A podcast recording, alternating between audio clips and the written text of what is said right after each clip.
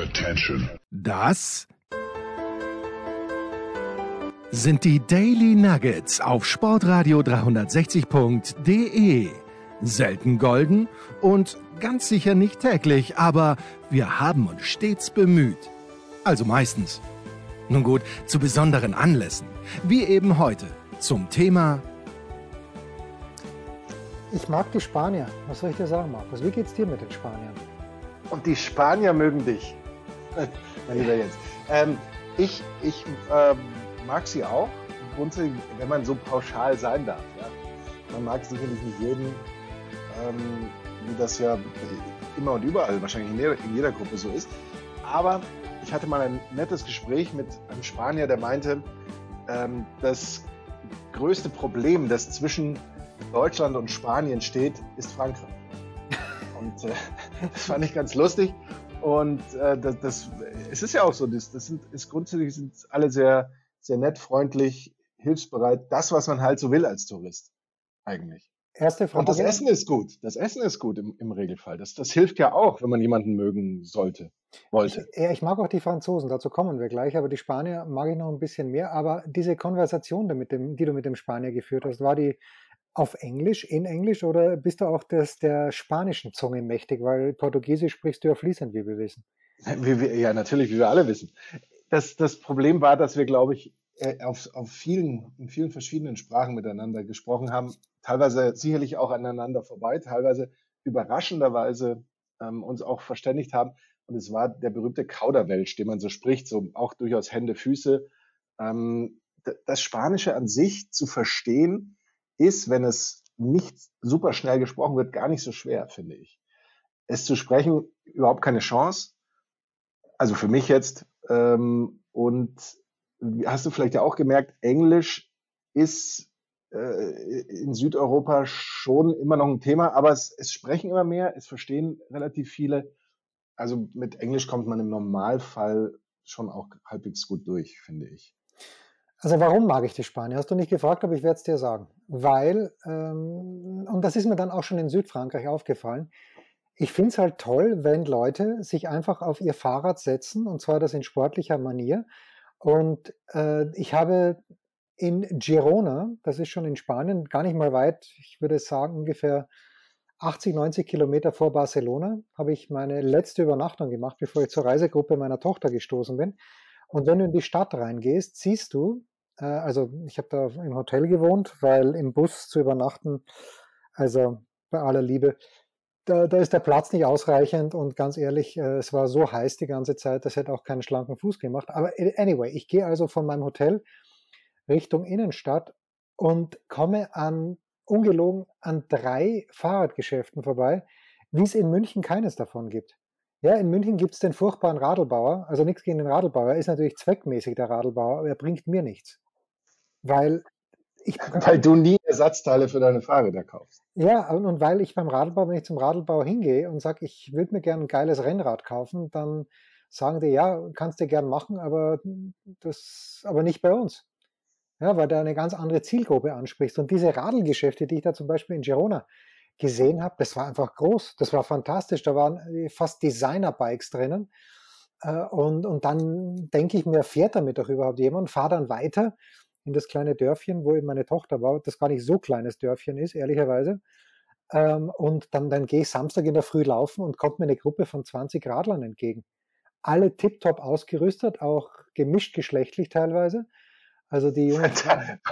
Teilweise gemischt geschlechtlich. Okay, okay, ja, also eine Gruppe war, war rein männlich, aber auch dann eine Gruppe, also sich 15 Leute und davon vier, fünf Frauen. Und einfach, da, da hätte wäre ich so gern, weil zum Laufen war es einfach zu warm. Selbst um halb neun in der Früh war es zum Laufen zu warm.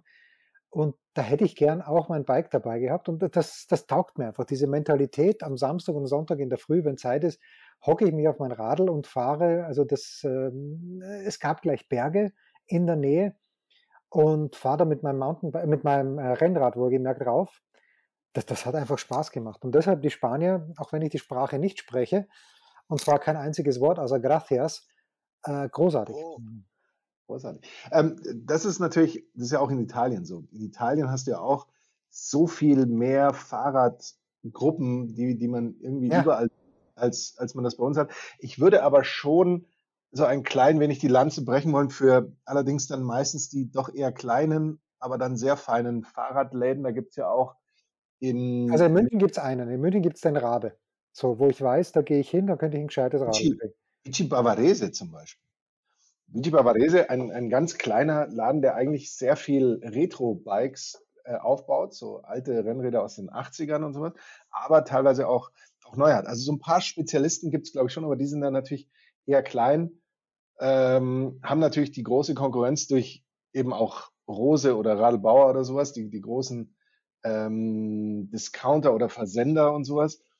Aber es gibt schon ein paar, aber es ist natürlich, wissen wir auch selber, wenn man mit dem Rennrad irgendwie in München oder außerhalb von München rumfährt, es, es sind nicht so viele unterwegs eigentlich. Ja, was, was schade ist. Aber gut, natürlich dort auch ganz speziell natürlich ständig schönes Wetter. Das hilft immer. Und dann, ja. Nee, sehr, sehr schön. Ich habe nicht zugeschlagen. Aber was kannst du, was kannst du sonst äh, von deinem Roadtrip berichten? Was, was gibt's für, was gab's für, für Dramen, für ähm, möglicherweise auch äh, Defekte, für ähm, Schwierigkeiten an Zapfsäulen hier oder da? Okay. Irgendwie sowas. Fahren wir so mal an, äh, mit der Reiseroute nämlich. Also ich verlasse München in Begleitung, charmanter Begleitung übrigens, ähm, an einem Sonntagmorgen um 3 Uhr früh. Erste Station ist Genf. Wir fahren also Beim, nach Genf. Bei FIFA. Ja, da sind wir vorbeigefahren. Ne? Die Genf ist, äh, die FIFA. Ist die FIFA nicht in, irgendwas ist in Nyon? Oder ist das ja, die. Oder die UEFA ist, glaube ich, in, oder sind beide, oder ich weiß, das, das, da bin ich jetzt auch überfragt. Aber ja, einer nee, ist in Nyon und irgend, irgendwie so. Ja, ganz schlimm. Jedenfalls, ähm, also Genf, wir steigen aus. Ich bin schon mal überfordert mit dem Parksystem dort, aber du musst dann, da gibt es so einen Parkautomaten, der, ähm, wo du dein Kennzeichen eingibst und das hat auch funktioniert oder vielleicht hat es nur funktioniert, weil es ein Sonntag war und sich keiner geschert hat. Jedenfalls gehen wir da ein bisschen herum und der Genfer See, das hat schon was. Und was macht er rüber? Er zieht sich aus und haut sich mit der Unterhose rein. Erster Skandal, möchte ich sagen. Schon, oh. schon in der Schweiz. Wurde allerdings nicht, nicht näher sanktioniert. Dann geht's weiter, sind wir am selben Abend in die Provence noch weitergefahren. Da hatte meine Begleitung netterweise, weil sie natürlich nicht darauf vertraut hat, dass im Bus übernachtet wird, eine, eine Unterkunft gemietet und die war so abgelegen, dass ich mir gedacht habe, wenn wir hier getötet und zerstückelt werden, fragt keiner nach uns und das findet uns vor allen Dingen keiner mehr. Es war aber liebreizend. Also aber Jens, Jens, wenn du getötet und zerstückelt wirst, ist es, glaube ich, auch wurscht. Das ist korrekt noch jemand findet oder nicht. Vielleicht ist es sogar besser. Ja, ne, aber war, war fantastisch mit, äh, also wirklich äh, ganz, ganz netten Vermietern und zum Glück sind dann auch noch die anderen beiden oder anderen drei Zimmer, die noch übrig waren, vermietet worden. Dann ging es weiter, zwei Nächte in Narbonne, Hotel Scheiße, aber ansonsten, äh, also so die, die Gegend sehr schön. Wir waren in Carcassonne, wer das Spiel kennt. Ich kenne sie nur vom Hörensagen. Ich habe noch nie so etwas durchkommerzialisiertes gesehen wie diese Burg in Carcassonne. Wahnsinn. Du, du fällst von einem Shop in den anderen. Also ich war noch nie in Neuschwanstein, aber wenn sie dasselbe mit Schönbrunn machen würden, da gäbe es einen Aufschrei und mit Recht. Ja, und dann zwei Nächte in Girona und dann bin ich bei meiner Tochter angekommen. Meine Begleitung ist aus, äh, aus Barcelona zurückgeflogen. Ich bin weitergefahren, noch ungefähr fünf Stunden nach Barcelona, weiter Richtung Süden.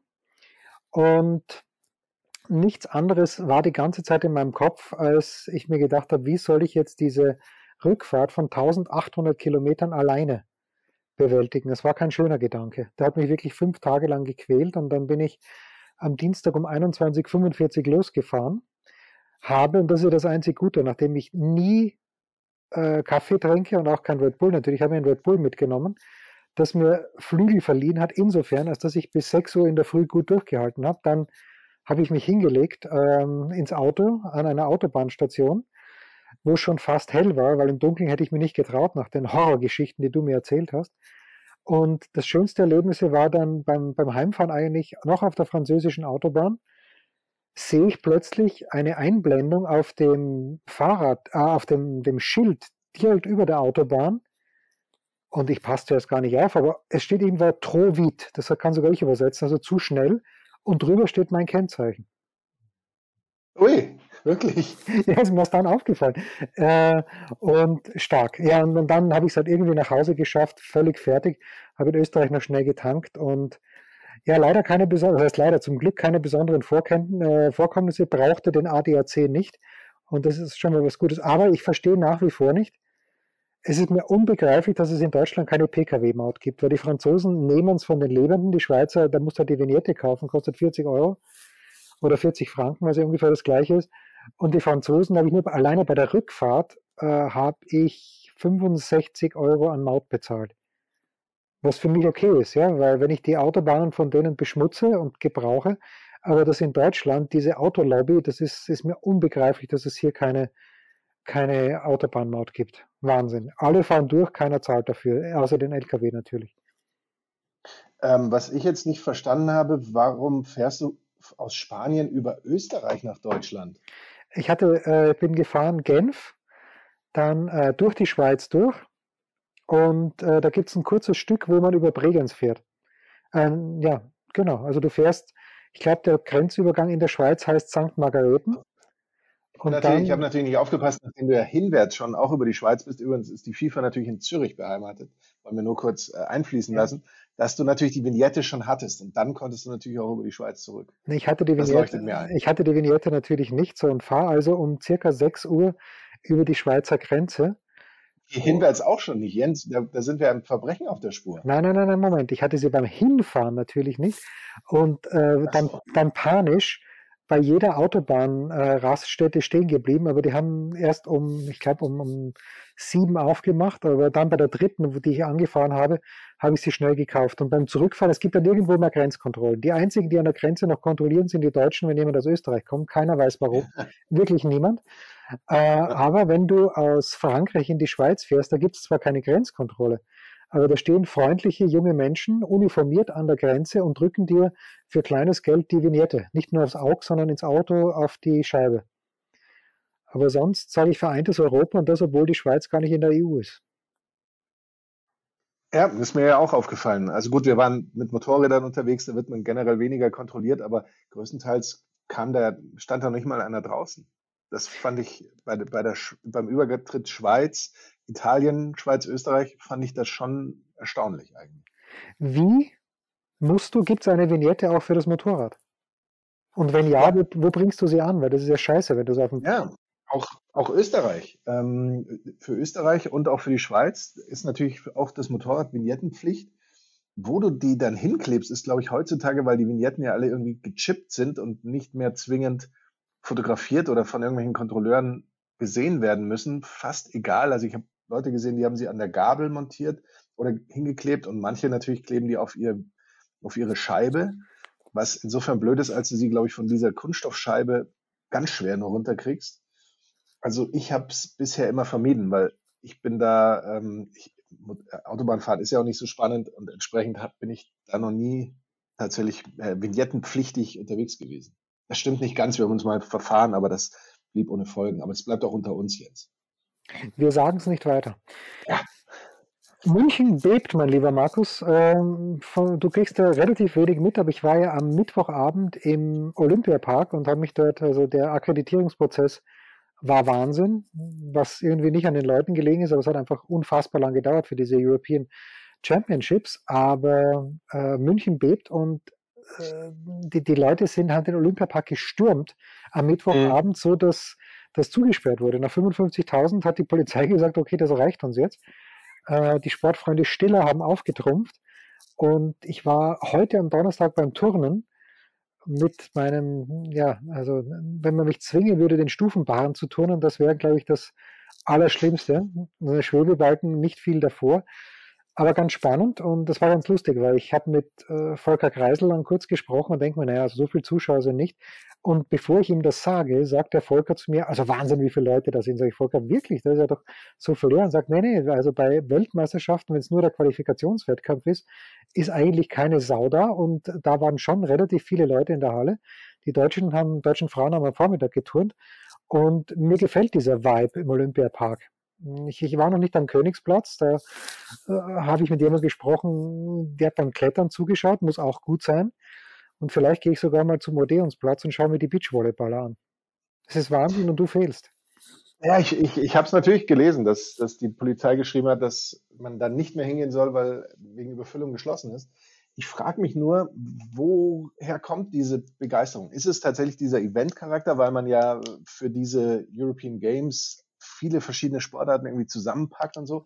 Liegt es daran, dass die Leute nach Corona so ausgehungert sind und irgendwie einfach so Gemeinschaftserlebnisse wollen und haben? Oder fängt man langsam aber sicher tatsächlich an, sich für andere Dinge als, Achtung, Männerfußball zu begeistern?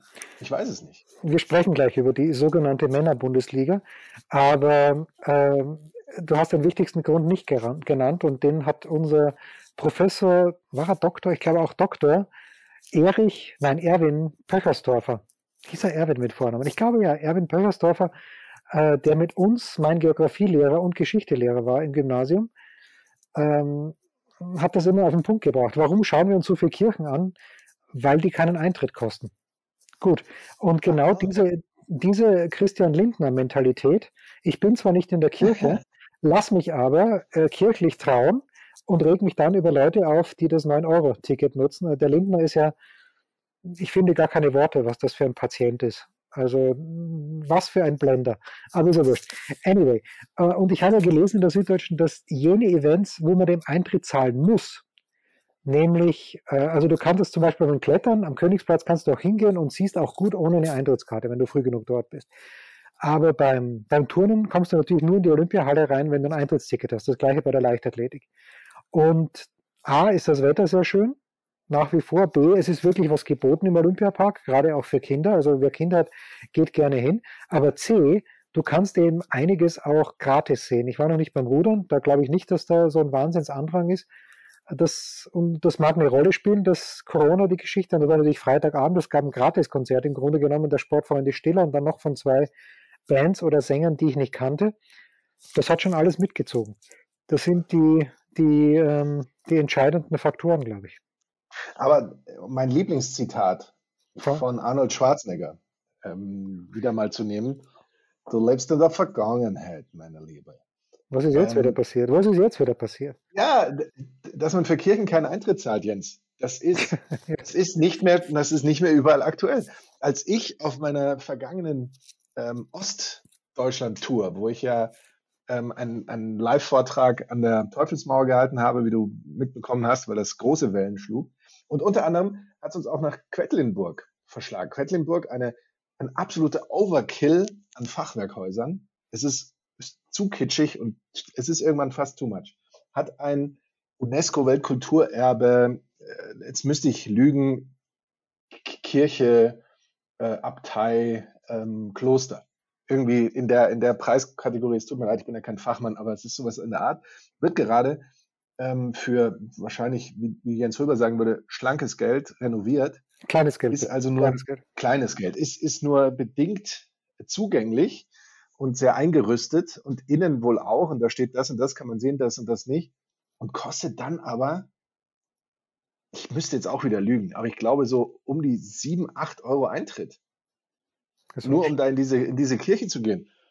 Wo ich mir dann gedacht habe, ich, ich stehe Kirchen sowieso etwas skeptisch gegenüber, hat man vielleicht auch schon gemerkt, diese Unterstützung kann ich nicht leisten. Möchte ich nicht leisten. Stehst du. Leiste ich nicht. Ja, natürlich nicht. Stehst du der Kirche als Gebäude oder der Kirche als Gemeinschaft? Skeptisch gegenüber. Ich finde Kirchen als Gebäude toll. Weil man auch, weil man auch aus, aus weiterer Distanz die Uhrzeit erkennt, weil man einen gewissen Anhaltspunkt hat, wie oft kann man den Menschen sagen, ja, da hinten bei der Kirche rechts oder so, ja, um als, äh, als geografische Angabe als Institution weiß ich auch gar nicht, wie man es schaffen würde, dem Ganzen nicht kritisch gegenüberzustehen. Ja, bin ich absolut. Möglicherweise ablehnend. Das wäre die, die Alternative zu kritisch. Bin ich, bin ich ganz, ganz bei dir. Bin ich froh, dass ich ausgetreten bin und äh, meine Kinder sind auch auf dem besten Weg auszutreten. Meine Frau ist auf dem besten Weg auszutreten. Also da, da haben wir das dann alle, alle alles hinter uns gebracht. Weil warum sollte man diesem Verein, egal welchem, der Buddhismus könnte mich vielleicht interessieren. Da bin ich mir noch nicht ganz sicher, aber ansonsten sage ich, äh, ich brauche keine Religionsgemeinschaften. Gut, da, da, dazu vielleicht nicht mehr mehr, aber bald mehr. Ähm, was wollte ich noch Sinnfreies sagen? Gar nichts. Wir machen eine kurze Pause und schauen uns dann, mein lieber Markus, Spiele der Fußball-Bundesliga, ähm, der Männer-Bundesliga am kommenden Wochenende an. Wenn wir, wenn wir schon so weit sind, hätte ich noch eine Frage. Bitte. Bist du mit allen Tankapparaturen äh, gut zurechtgekommen? Nein, so und das genau das wollte ich nur sagen. Das war die Frechheit des Tages. Ähm, beim ersten Mal tanken in Girona dann gebe ich meine Kreditkarte ein und dann steht dort Maximum 140 Euro. Gut, ja, das ist halt manchmal so. Äh, ich habe, glaube ich, für, für 100 getankt und dann kriege ich keine Rechnung raus. Okay, äh, hat halt nicht funktioniert, der Ausdruck, alles halb so schlimm. Und dann kriege ich eine Mail und in der Mail steht drinnen, Ihre äh, Anfrage über 140 Euro wurde genehmigt. Also diese Saubären haben wir tatsächlich 140 abgebucht, obwohl ich nur für 100 getankt habe. Das hat mich dann, das habe ich Girona beim Abendessen spüren lassen. Ich bin dann nur ins Ein-Sterne-Restaurant gegangen. Aber ansonsten bin ich mit den Tankapparaturen, weil das Schöne ist ja, wenn du deine in Deutschland genehmigte Kreditkarte einführst, dann geht es meistens mit deutschem Menü weiter.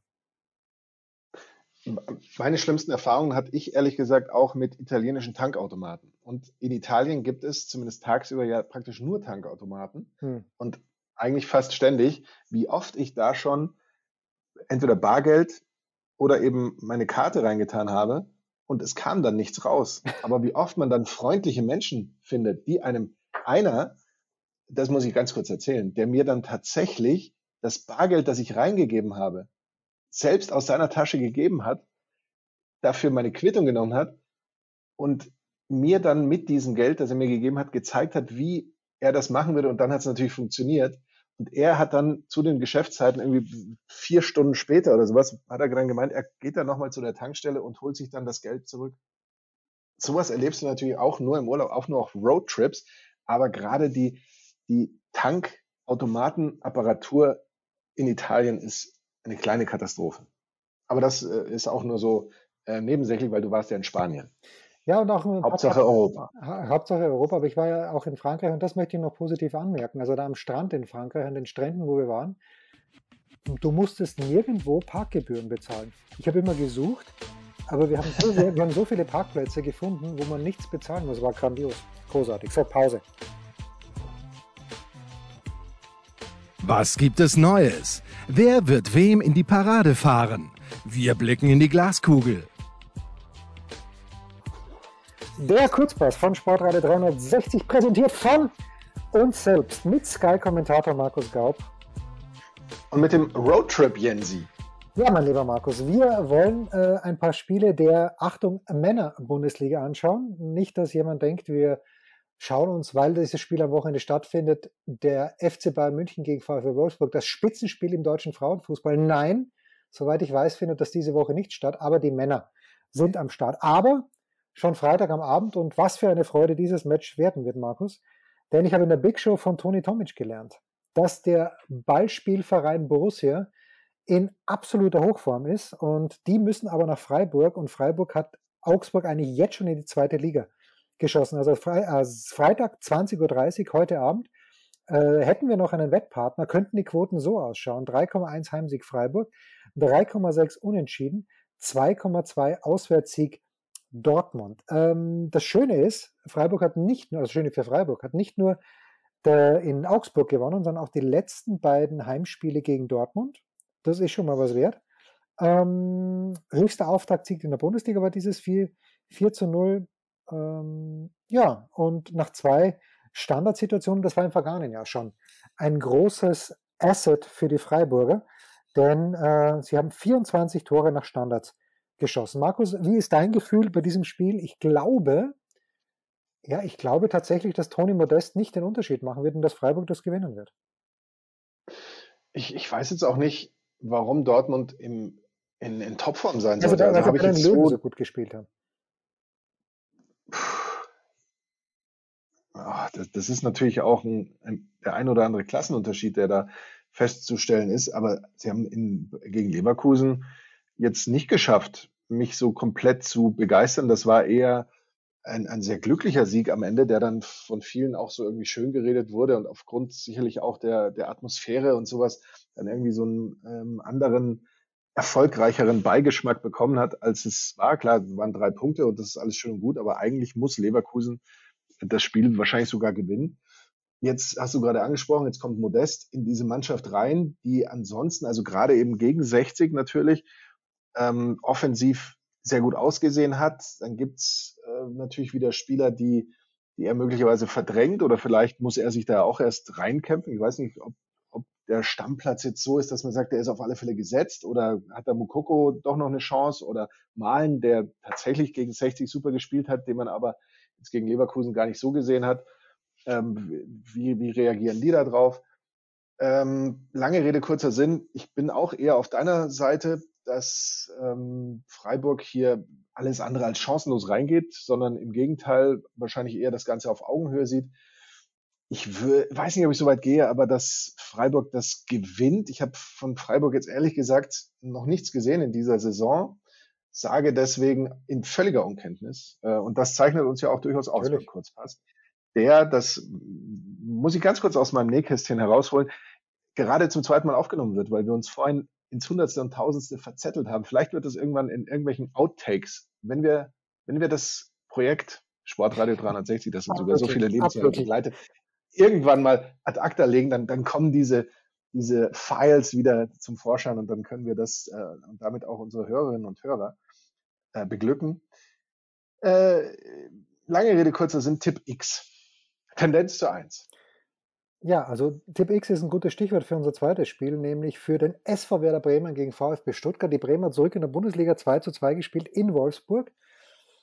Ich habe es in der Konferenz nur gesehen, also äh, auch wieder das WLAN in Spanien nicht überragend, aber Chapeau an Sky, dass es dort kein, kein äh, Geoblocking gibt.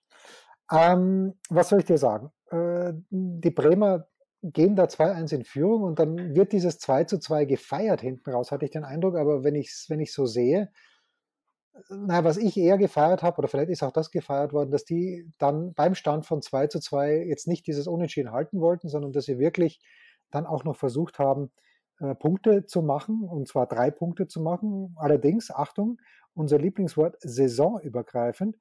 Wenn ich das richtig sehe, Bremen seit elf Bundesligaspielen, und das ist ja nicht nur das ist ja zwei Saisonen übergreifend, äh, seit elf Bundesligaspielen ohne Sieg, zwei Unentschieden, neun Niederlagen. Äh, das ist das 107. Bundesliga-Duell übrigens zwischen Bremen und dem VfB Stuttgart und die Wettquoten schauen so aus. Bremen leichter Favorit 2,25, äh, Unentschieden 3,6, Auswärtssieg Stuttgart 3 zu 1. Äh, ich spüre hier, nee, ich spüre den Bremer Sieg trotz allem. Es wurde auf Twitter gefordert, oder sagen wir mal so, der Twitter-Nutzer an sich hat an unserem Kurzpass eigentlich nur vermisst, dass jetzt ohne den Kurzpass, der pausierte aus Roadtrip-Gründen, ähm, keine unnützen Statistiken mehr so in den Raum geworfen wurden. Aber jetzt sind wir wieder voll da und da habe ich eine super Statistik. Und zwar hat Stuttgart gegen RB Leipzig im Schnitt den Ballbesitz 50,2 Meter vor dem gegnerischen Tor abgegeben. Da fällt es dann ein bisschen schwer, Tore zu machen. Behaupte ich jetzt oder gebe ich als als Interpretationshilfe äh, an diese Statistik mit und dass Stuttgart RB Leipzig 48 Ballaktionen im eigenen Strafraum zugelassen hat. Das ist eigentlich Wahnsinn dann, dass das Spiel nicht mit 24 zu 0 endete, finde ich. Weil so jede zweite Ballaktion im 16er könnte man ja auch mal reinmachen. Aber lange Rede, kurzer Sinn, nachdem die Statistiken vom Tisch sind.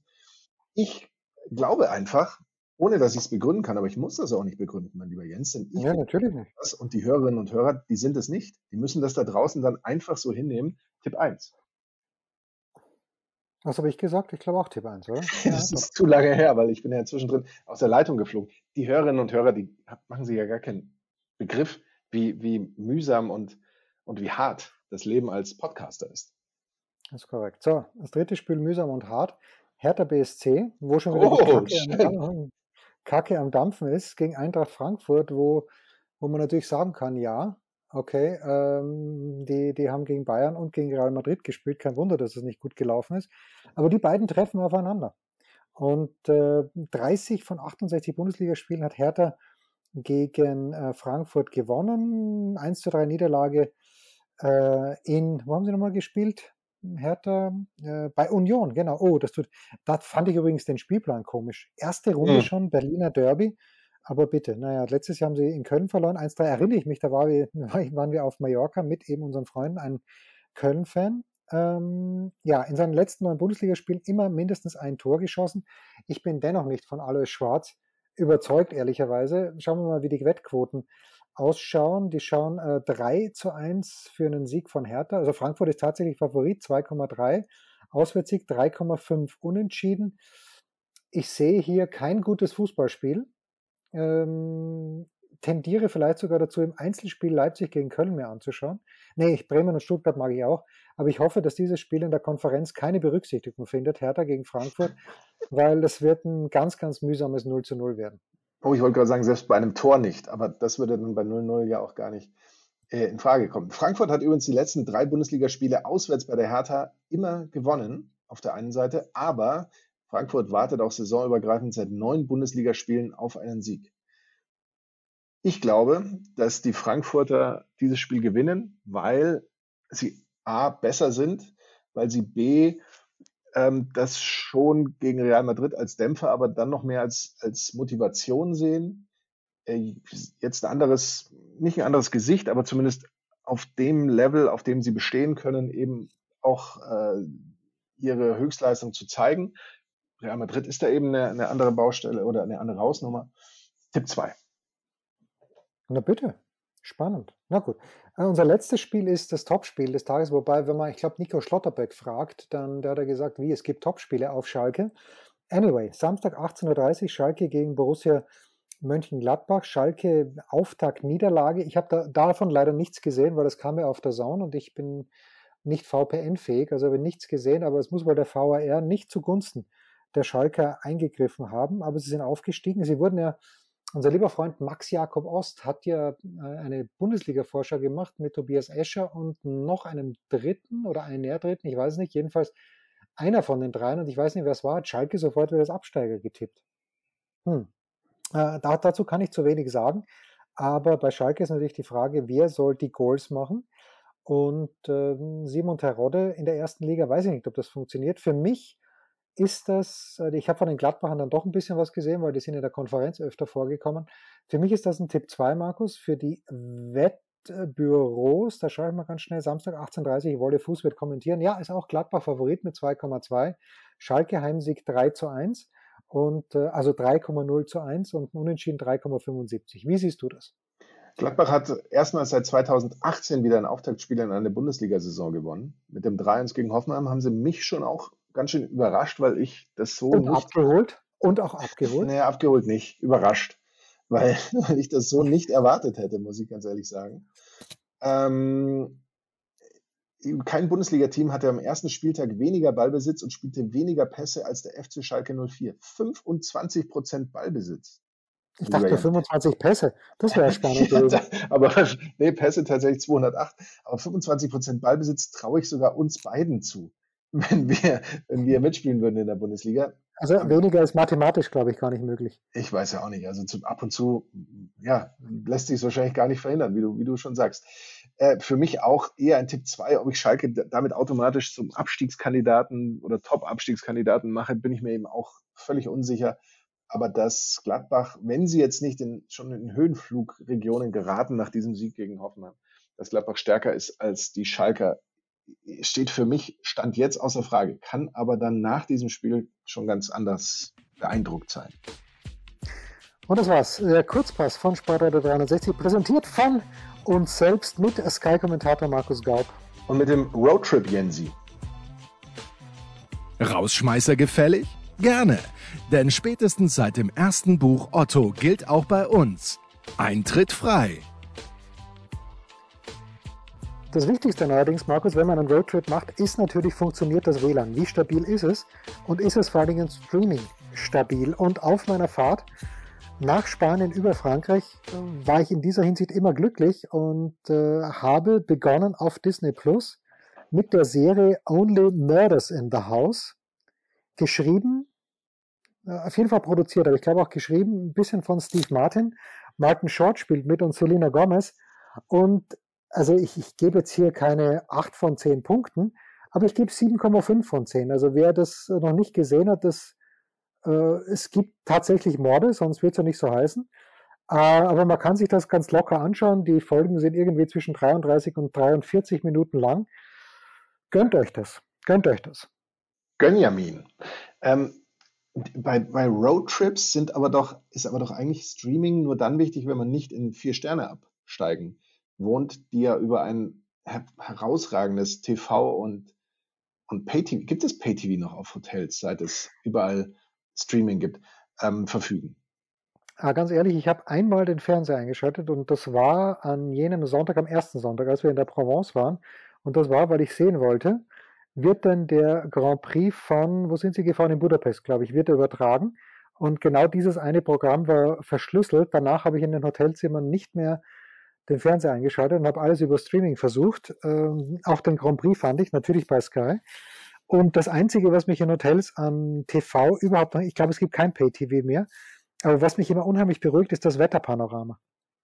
Dafür schalte ich in der Früh gerne den Fernseher ein, um ein bisschen Wetterpanorama zu schauen. Aber das gibt es, glaube ich, in Spanien und Frankreich nicht. Das ist eigentlich das Schönste am Winter, finde ich, wenn die ähm, Ski-Webcams, ja. Die ja noch die da keine Webcams sind, wie, wie heißen die da eigentlich? Die Skicams, Skigebiet-Cams, äh, wahllos ja, diese, zu irgendeiner Landlermusik hintereinander geschnitten werden und man dann sieht, oh, da ist alles grün und da rutschen schon ein paar rum. Ja. Ja, das ist großartig. Markus, wo werden wir dich? Ich habe, äh, wir haben ja, das muss man wissen, unsere Beginnzeit des herrlichen Dailies, das ab kommender Woche übrigens anders heißen wird, aber haben, hat sich ein kleines bisschen verschoben, weil du dich für die, auf die Premier League vorbereitet hast. Welches Spiel wird deinen Kommentar genießen? Ich werde tatsächlich zum ersten Mal in meiner langen und illustren Karriere ein Spiel von Nottingham Forest kommentieren. Nottingham gegen West Ham gibt es am Sonntag. West Ham sehr, sehr schwach, hat mir Tony Tomic gesagt, auch in der Big Show, gerne reinhören. Ähm, Nottingham Forest kann ich mich erinnern, damals, als sie den Europapokal der Landesmeister gewonnen haben, ich meine, es wäre 1981 gewesen. Aber bin mir nicht sicher. Trivia. Trivia zu Nottingham Forest. Bitte. Wer, jetzt ist es natürlich leicht, ja, aber wir geben ja unseren Hörerinnen und Hörern die Möglichkeit, am Arbeitsplatz zu prahlen. Und das äh, ist ja auch immer wunderschön. Und zu Nottingham Forest kann man immer sagen, welche, welche ist die einzige Mannschaft in Europa, die häufiger den Europacup der Landesmeister gewonnen hat, als die Landesmeisterschaft, also die Meisterschaft im eigenen Land selbst? Und die Antwort ist? Ja, Nottingham Forest. Nottingham Forest, Jens, ja. Äh, du hast ja schon in der Frage verpackt. Genau, eben, aber unsere Hörerinnen und Hörer werden ja das anders erzählen. Die werden ja nicht vorher sagen, ach, Nottingham Forest, apropos ja, sondern die werden das natürlich anders machen. Welche Mannschaft hat äh, zuallererst Schienbeinschoner getragen? Eintracht Braunschweig. Nein, Eintracht Braunschweig waren die ersten, die Werbung auf dem Trikot hatten. Nottingham Forest.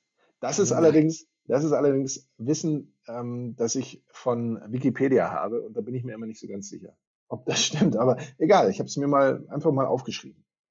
Stark. Ja. Gut, ich werde, weil du gerade fragst, also ich ja. werde natürlich die European Championships äh, aus der Nähe betrachten, werde sicher mal zum Rudern rausfahren. Und Sonntagabend freue ich mich schon, werde ich mal wieder Baseball kommentieren und zwar auf Sport 1 im frei empfangbaren Fernsehen mit Tobi Dietrich. Und es ist ein absolutes Spitzenspiel, das wir sehen werden, nämlich äh, die New York Mets gegen die Philadelphia Phillies. Und äh, ich habe eine also ich habe es mir nicht selbst ausgedacht. Ich habe das jetzt zufällig gehört bei einem der vielen Podcasts, die ich, das war das einzig Schöne bei der Heimfahrt. Ich habe nach langer Zeit mal wieder viele, viele Podcasts gehört, englische und auch einen deutschen Podcast. Nicht so toll Zeitgeschichte. Also ganz ehrlich, äh, hat mir, hat mir, also inhaltlich schon, aber wie es aufbereitet war, hat mir nicht so sehr gefallen. Anyway, aber es gibt eine wunderbare Trivia-Frage, die ich dann am Sonntag unter die Leute bringen werde. Also ich glaube 19.15 Uhr geht's los. Phillies at Mets. Und ich fürchte nur, wenn ich es richtig gesehen habe, dass wir weder Max Scherzer noch Jacob de Grom als äh, Starting, Starting Pitcher haben werden. Aber wurscht, schaut euch das an im frei empfangbaren Fernsehen am Sonntag beim ehemals deutschen Sportfernsehen, jetzt Sport 1. Wahnsinn. Das waren die Daily Nuggets auf sportradio 360.de. Ihr wollt uns unterstützen? Prächtige Idee! Einfach eine Mail an steilpass@sportradio360.de schicken und ihr bekommt alle Infos. Und versäumt nicht die Big Show. Jeden Donnerstag neu.